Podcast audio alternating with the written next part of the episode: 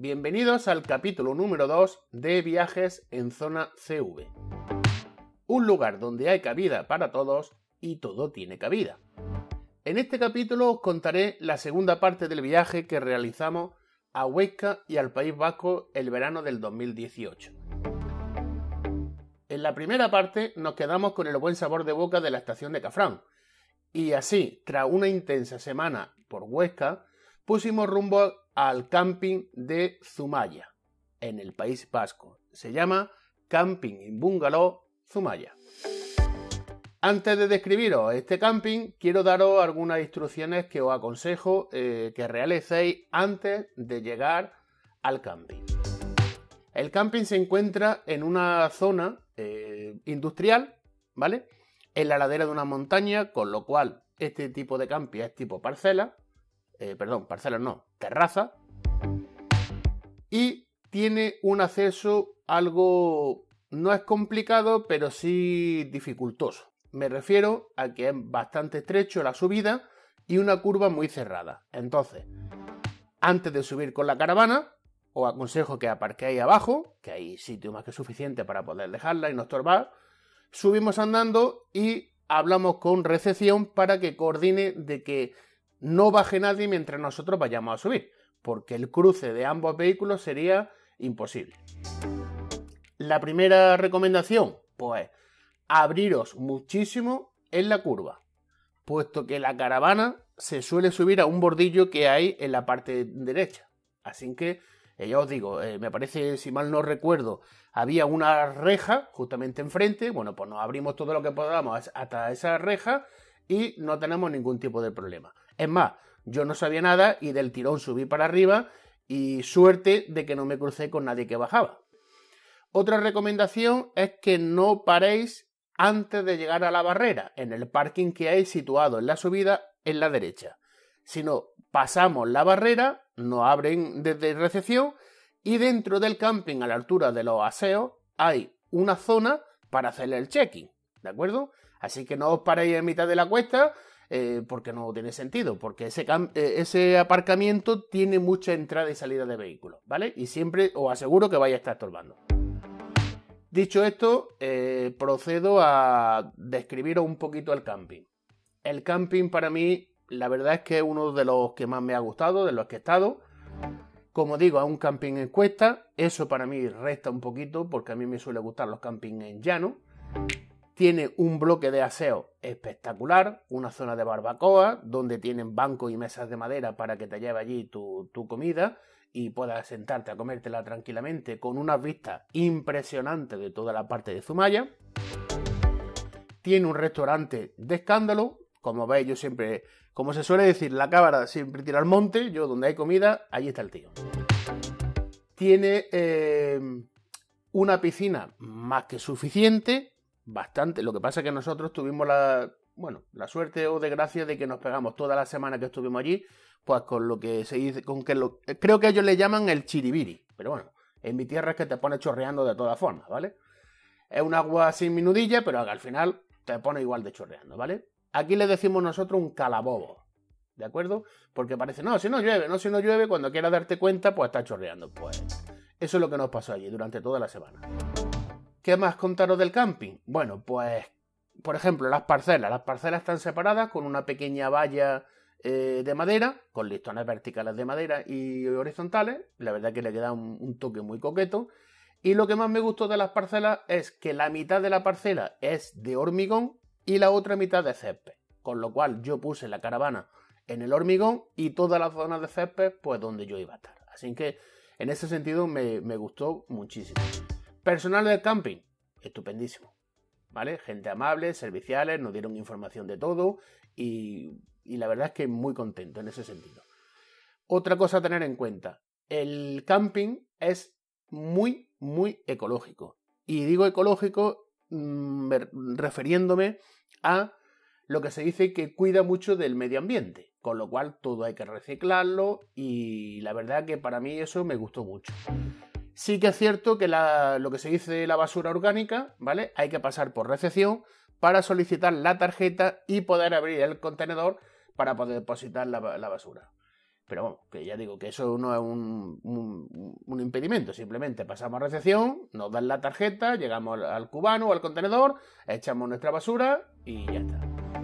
Cuando salgáis a hacer una ruta por, por los alrededores o por donde queráis, ¿vale? Que sea de un día completo y os llevéis vuestra propia comida, tenedlo en cuenta, puesto que en ningún contenedor vais a poder depositarla. Mientras que no tengáis este tipo de tarjeta. Yo, ¿qué es lo que hice? Pues la tuve en el maletero y cuando llegué por la noche al camping solicité la tarjeta y la deposité. Cosas que visitar en Zumaya. Bueno, pues lo primero que hay que visitar en Zumaya, los bares. Como no podía ser de otra forma. El chacolí, pues bueno, los pinchos del País ¿para qué contaros, no? Bueno, eso lo podéis imaginar vosotros. Eh, hay, bueno, otro detalle es que iba a decir eh, que hay una ruta, eh, una vía verde, ¿vale? Que podemos bajar andando, pero antes quiero hacer la, matización de que os aconsejo de que cuando bajéis abajo, lo que se dice a Zumaya, no bajáis con el coche, porque no se puede aparcar en ningún sitio. Todo es para residentes, zona azul y demás. Y la verdad que la zona azul era bastante cara. Hay, como ahora ya sí, hay una vía verde que va bordeando lo que se dice el río hasta llegar a lo que se dice el astillero y desemboca en el puerto. Muy recomendable, mucha sombra, eh, completamente bien asfaltada, eh, se puede ir en bicicleta, patín, como queramos, ¿de acuerdo? Es un paseíto de a lo mejor una media hora que con los niños y demás pues se hace muy ameno. Eh, no tan ameno cuando luego ya decidimos subir para arriba, ¿no? Pero bueno, la verdad que yo os recomiendo que lo hagáis andando. Bajemos y subamos y el coche lo dejamos en el camping. ¿Qué podemos visitar? Pues podemos ver la, ermita de San Telmo. Desde allí fue donde se rodó el bodorrio de ocho pedillitos vascos. Se ve todos los flips, ¿vale? Muy, muy recomendable si podéis. Nosotros por tiempo no pudimos hacerlo. Realizar una, visita en barco que te lleva pues, por todo lo acantilado y demás.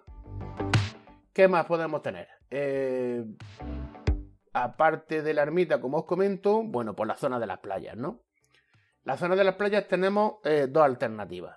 Podemos irnos a la playa que está situada relativamente, digo relativamente, porque si se quiere se puede coger una barquita que te lleva hasta lo que se dice la, la orilla de la playa y si pasamos hacia la parte delantera del puerto, cruzamos la montaña eh, por las callejuelas de, de, lo que se dice el, pueblo, pues accedemos a la playa que a mí más me gusta, que es tipo, no es una playa tan abierta como esta primera, una playa tipo más caleta, eh, tiene su propio chiringuito, eh, incluso cuando baja la marea puede acceder a alguna pequeña cueva, se ve una parte del, del o sea, para mí esa zona me gustó mucho más que la primera que digamos es una playa más extensa, una playa pues, más, más natural, como todas las playas. Bueno, pues como os digo, el primer día que llegamos siempre intento pues visitar los alrededores porque el viaje pues se hace un poco pesado con los niños y demás y entonces suelo dejar siempre el coche aparcado. Al día siguiente nos levantamos bastante temprano y tras el desayuno eh, nos fuimos hacia San Sebastián. En San Sebastián, pues lo pasamos como los niños chicos. O sea, mejor no lo pudimos pasar, porque tuvimos la suerte de que era la fiesta grande en San Sebastián. Estuvimos, pues bueno, imaginaros, cacharritos para los niños, los bares llenos de gente, eh, había un ambiente fiestero de escándalo. Y encima tuvimos la suerte, mm, el que sea de la zona lo sabrá mejor que yo, había como una especie de prueba donde los concursantes se fabricaban sus propios barcos, o bueno, digamos más que barcos eran artilugios, porque aquello tenía de todo, desde flotadores hasta bidones, eh, o sea, aquello era eh, digno de ver, ¿no? Y bueno, tenían que conseguir llegar hasta lo que se dice la playa de la Concha remando y subido en ese, en ese, en ese artilugio, ¿no? Y bueno, no me pude reír más. Sinceramente lo pasamos muy bien porque fue una experiencia que a nosotros nos, gustó mucho. Ya os digo, porque mm, es digno de ver porque alguna gente sí es verdad que tenía eh, sendo eh, yates flotantes y otros, pues bueno, los pobres aquellos lo pasaron no más que regular, ¿vale? Así que, que si podéis, eh, no sé exactamente las fechas que eran, pero si podéis buscáis Semana, Semana Santa, perdón, Semana Grande en San Sebastián y podéis verlo y, ya os digo, no recuerdo el nombre, pero aquello fue espectacular el tipo de prueba aquella. Otra zona que podéis ver en San Sebastián, bueno, pues deciros que lógicamente la playa de la Concha merece eh, su paseo hasta el final. Si podéis, también por la parte de abajo. Y llegando hasta lo que se dice la punta, completamente más retirado de lo que se dice la urbanización, de lo que se dice los edificios, hay un orificio en el suelo, que creo que también tienen un nombre. Yo lo que pasa es que para los nombres de las cosas soy muy, muy olvidadizo, ¿no? Me quedo, digamos, con la esencia de, o, con el dato más llamativo, ¿no? Bueno, pues hay un orificio que por debajo, lo que se dice la ola del mar, entra, ¿no? Y aquello silba y sube eh, las gotas de agua hacia arriba, que es un espectáculo digno de ver y de oír. Es como una especie de órgano natural y aquello, la verdad que a mí me impresionó mucho y me gustó.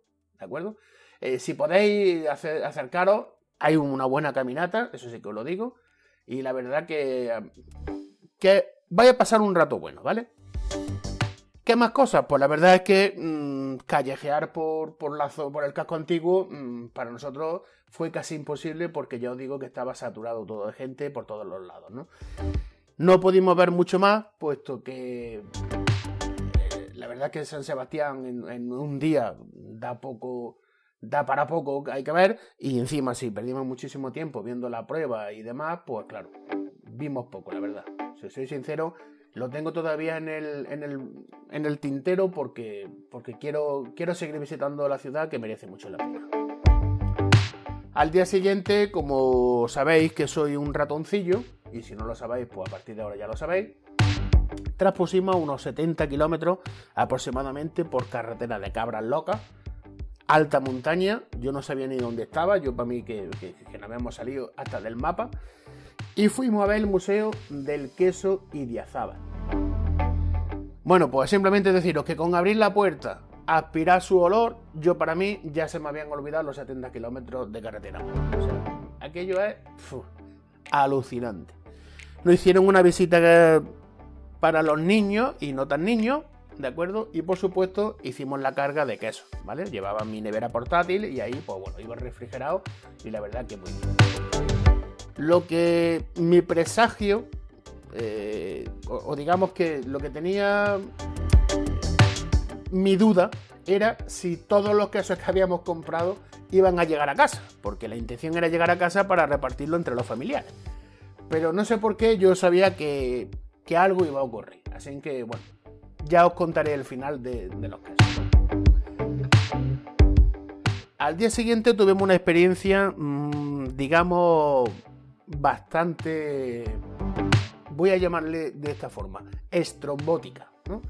Una experiencia, bueno, que la verdad no lo pasamos muy bien, pero al principio pues yo eh, me puse algo nervioso.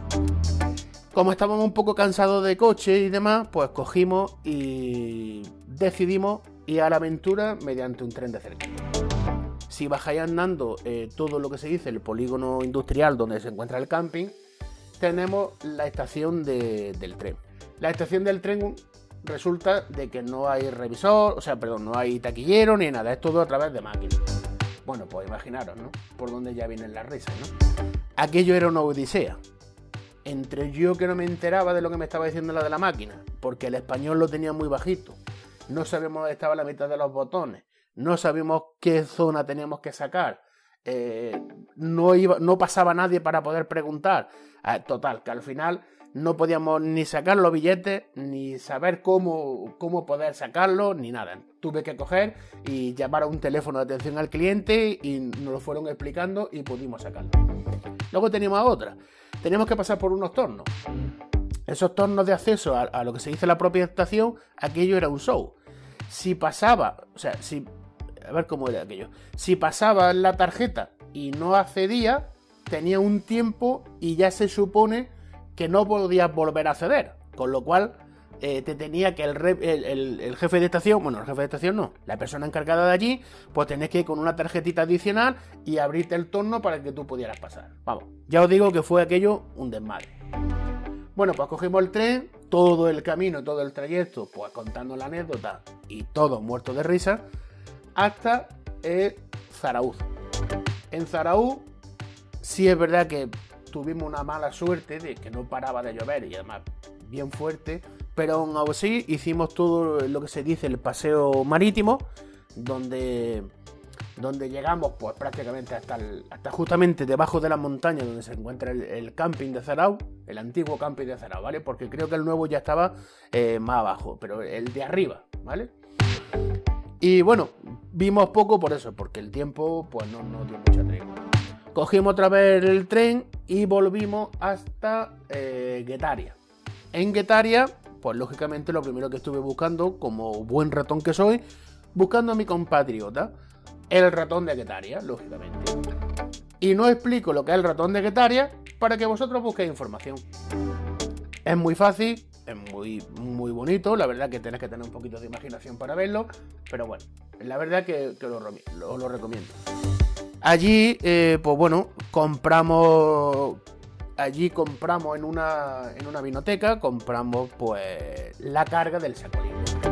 No, sé muy bien cómo se dice, si es chacolí, si es sacolí. La verdad que no, llegué todavía a aprender el, nombre correcto del vino, ¿no?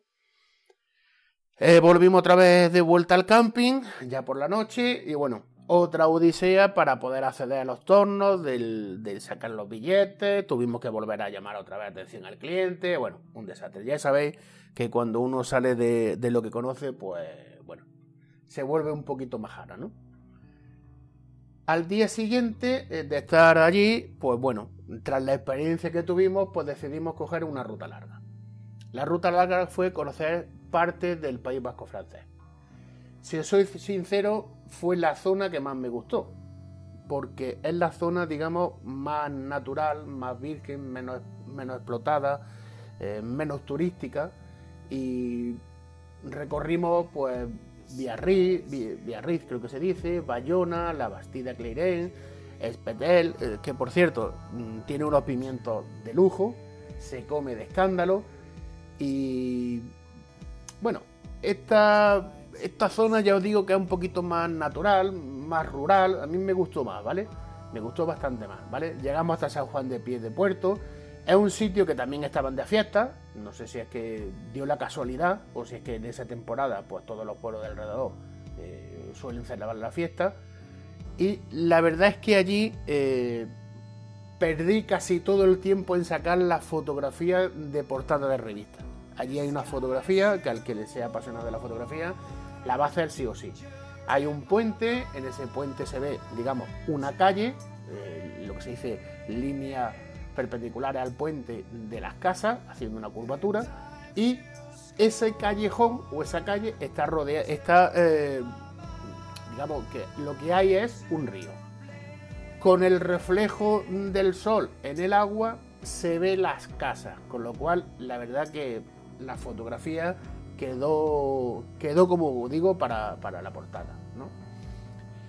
Cosas importantes que os tenga que decir. Bueno, pues aquí, como digo, es la parte que más me gustó, pero no quiero entrar en muchos detalles. ¿Por qué? Porque son pueblecitos, como digo, pequeños, poco explotados, y cada uno tiene una particularidad. Mm, cosas así de monumentos y de cosas que ver, pues la verdad que en la zona no había nada, ¿no? Pero sí, por ejemplo, me llamó mucho la atención de, uno, de un pueblo eh, que su propia iglesia ¿no? estaba rodeada o estaba insertada, digamos, dentro del cementerio. Entonces, pues bueno, son cosas que la verdad llaman un poco la atención. Pues estuvimos hablando con los vecinos del por qué y demás, porque bueno, allí la verdad es que pudimos medio chapurrearnos y entendernos y la verdad que tiene una historia bastante llamativa eh, de lo que pasó en, la, iglesia y el por qué está rodeado dentro del cementerio.